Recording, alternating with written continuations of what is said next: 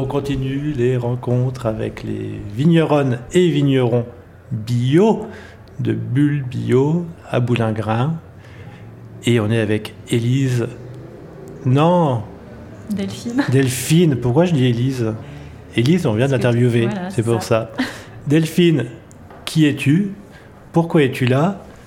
Et pourquoi es-tu ailleurs? Tu es revenu, voilà, il y a un restaurant d'ici, beaucoup de salons ce week-end aussi. On va parler de tout ça, et puis, euh, et puis ton rapport au bio, et euh, il y a tout ça. Donc, ton domaine déjà, un peu pour voir où on en est? Oui, bah, donc euh, bonjour. Moi, je suis Delphine Brûlé du domaine Louise Brison. Nous sommes dans la Côte des Bars, à Noé-les-Malais. Donc, Noé-les-Malais, c'est la vallée de l'Ours. Euh, alors oui, je suis un peu présente euh, partout là sur le, printemps des Champagnes, mais c'est vrai que on est ravis d'être pour la première fois sur le salon de, de l'ACB, sur Bulbio. Euh, notre domaine a une particularité assez intéressante, c'est que nous, nous produisons uniquement des champagnes millésimés. Donc on n'est pas très loin de la Bourgogne. On a un peu perdu notre cœur euh, euh, avec les Bourguignons et on, enfin perdu ou gagné ou je sais pas, mais voilà, on essaie en fait à travers ces millésimes d'avoir des vins qui ressemblent à nos terroirs, qui sont une belle photographie du terroir et surtout du terroir à travers le temps qui passe. Euh, donc, euh, Bulbio, aujourd'hui, on présente des coteaux champenois parce que c'est nos premiers millésimes qui seront certifiés en 2020, qui sont certifiés d'ailleurs aujourd'hui en 2020, premier millésime 2020. Et ben, c'était une, c'est une super expérience de pouvoir euh, participer à un salon où il y a de l'émulation, il y a de la bulle, il y a de l'échange, il y a mm. beaucoup de vins différents à déguster et surtout de toutes les régions de la Champagne.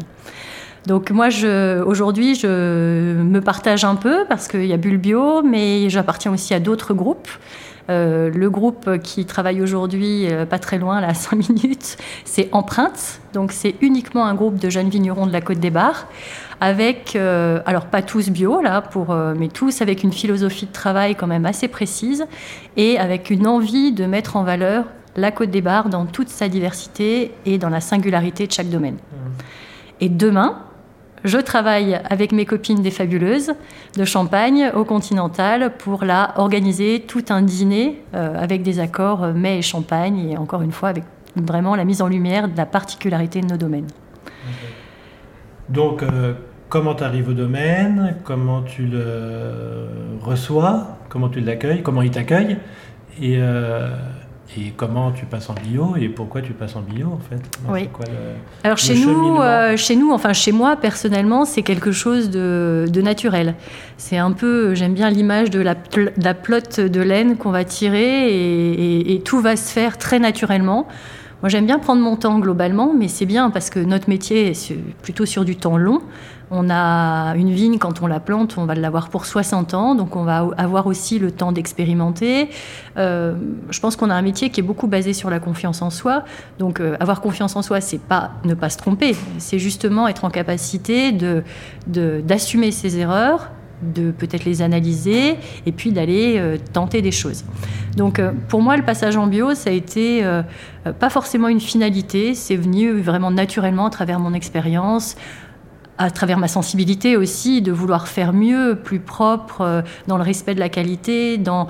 Je pense aussi qu'avec des pratiques bio, on arrive à aller extraire l'ADN de nos terroirs beaucoup plus finement, beaucoup plus précisément. Donc, euh, il n'y a pas de recette. Euh, moi, j'ai la chance d'avoir un héritage familial euh, propice. Euh, j'ai jamais été freinée ni parce que j'étais une femme, ni parce que je voulais aller en bio, ni parce que d'ailleurs je faisais de la technique. Hein. Souvent, on aime bien mettre les gens dans des cases. Donc, on m'a fait confiance et, et, je dis merci parce que ça n'a pas toujours été facile, mais au moins, je, j'ai assumé en fait toutes ces années d'évolution et d'expérience. Alors, c'était quoi les, les des découvertes, on va dire, que auxquelles tu t'es confronté, euh, genre l'anecdote euh, et, et, comment tu t'en dépatouilles et comment tu. On parlait pas mal d'entraide sur euh, ce salon. C'est comment tu vas chercher des perches, des avis, des conseils auprès de tes pères AIRE. Et, père, ami. père, ami, voilà, et père. Et collègues. RE aussi. Parce que voilà, tu disais que tu as repris un domaine familial. voilà, c'est quoi Tu as des, des petits. Euh, ah bah, on, a, on, a, quand même, sur d'autres interviews et d'autres échanges, on, on a la joie du travail bio et on a parfois la fatigue de, la spontanéité de la vigne. Mais oui. et donc voilà, on s'adapte. Des saisons, euh, des saisons un petit peu capricieuses aussi ces dernières années. Donc, euh, alors finalement, dans la toute première partie de ma carrière, on n'a pas eu forcément des millésimes très difficiles. Donc du coup, c'était bien parce que ça m'a laissé le temps d'apprendre mon métier de base, euh, dans la technique, dans la mise en application de la saisonnalité, comment on la fait résonner. Et puis quand ça a commencé un petit peu à se compliquer à cause du dérèglement climatique, donc dans les années 2010, euh, puis surtout après 2015, enfin 2016 plutôt, là on a eu des gelées consécutives, euh, moi j'ai eu un gros épisode de grêle.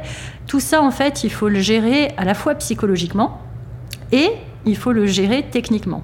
Et c'est là où on va se, remettre en question et il faut surtout pas être tout seul. Donc moi j'ai l'impression que tout ce, tout ce dérèglement climatique en fait qu'on a ces dernières années, ça m'a encore plus donné envie d'aller voir les autres et d'aller voir ce qui se pratique. Donc la dernière en date, euh, on peut, enfin c'est un exemple que j'ai parce que ça s'est passé cette année. L'année dernière, on a eu l'épisode de grêle, de gel. 2007, en 2021, suivi d'une saison un petit peu compliquée en bio notamment, euh, qui, qui, a été éprouvante et qui a été longue. Mais après cet épisode de gel, il faut se dire que de toute façon, le dérèglement climatique, il est là. C'est pas une fatalité, c'est pas alors, c'est à la fois pas une, fatalité, il faut pas non plus se mettre la tête dans le sable. Donc, nous, on est responsables, on est des cultivateurs, on est des, travailleurs de la terre. Donc, c'est à nous de trouver des solutions.